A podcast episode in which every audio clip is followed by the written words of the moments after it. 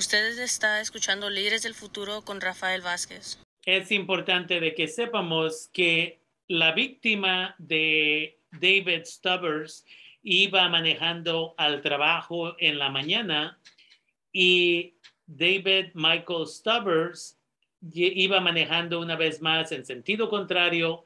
lo entendido aquí es que iba bajo la influencia de alcohol y como resultado de esto chocó contra un ah, individuo migrante que iba a trabajar temprano, temprano en la mañana allá en el 101 iba manejando.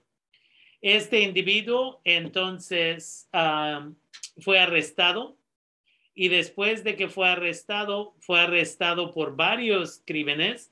El caso es SCR 750007-1 y varias felonías se le acusó a este individuo, incluyendo que iba manejando borracho una vez más, y que este individuo causó un daño a otra persona, que el nivel de, ¿cómo se llama?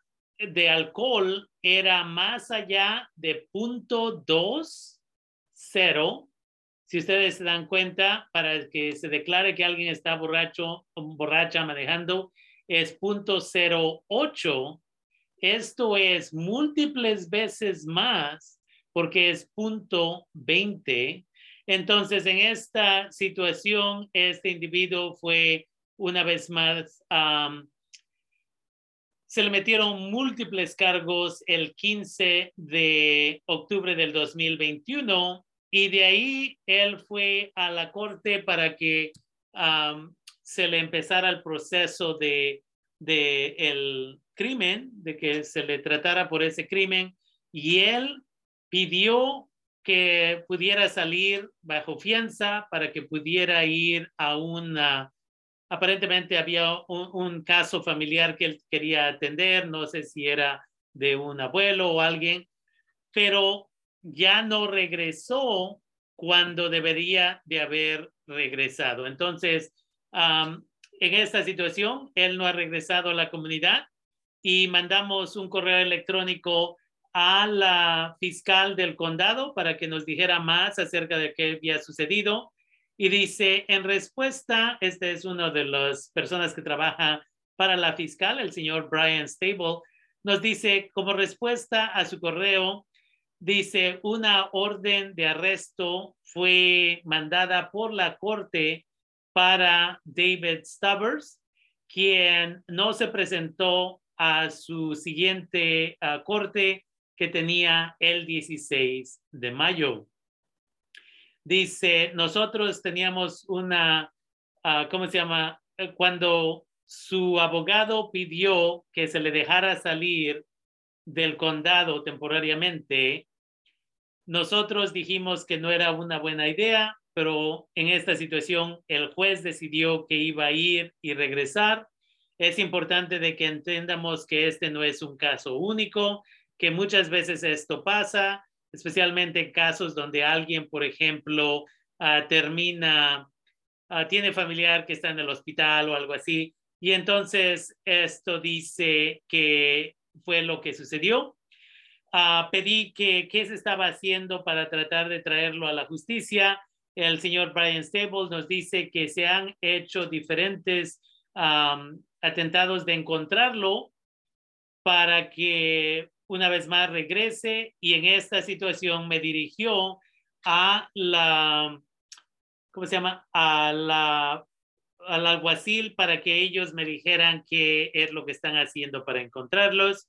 Cuando me comuniqué con la oficina del alguacil para preguntar qué es lo que estaba sucediendo, el portavoz del alguacil del condado de Sonoma, Juan Valencia, el sargento Juan Valencia dice, Rafael dice el caso, nosotros no estamos encargados de esto porque esto sucedió en el freeway. El caso es una responsabilidad del California Highway Patrol y ellos, ellas son los las encargados de encontrarlo y arrestarlo y traerlo de regreso.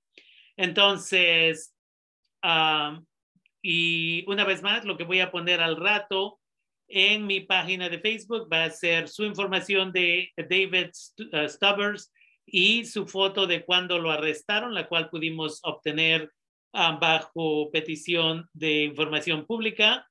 Ah, pero ustedes también pueden ir a la, voy a ponerlo también en mi página de Facebook ahorita, pero la señorita Yadira Sánchez ah, y Juana Sánchez pusieron esta información también para que la comunidad la compartiera.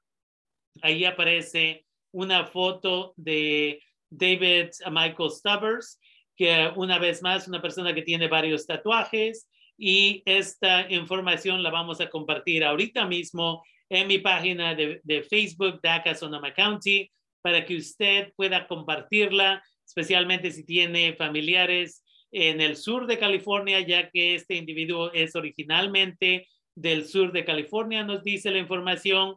Entonces, de esa manera, esperemos que los, uh, como comunidad aquí en otras partes del estado se pueda identificar, se pueda arrestar y se pueda traer a justicia este hombre que decidió eh, emborracharse a nivel tan alto que ni cuenta se dio que iba manejando en sentido contrario. Y una víctima fue un inmigrante que no había cometido ningún crimen. Era muy temprano en la mañana y estaba tratando de manejar a su trabajo como lo hacemos millones de inmigrantes en este país solo para que cayera víctima de este individuo.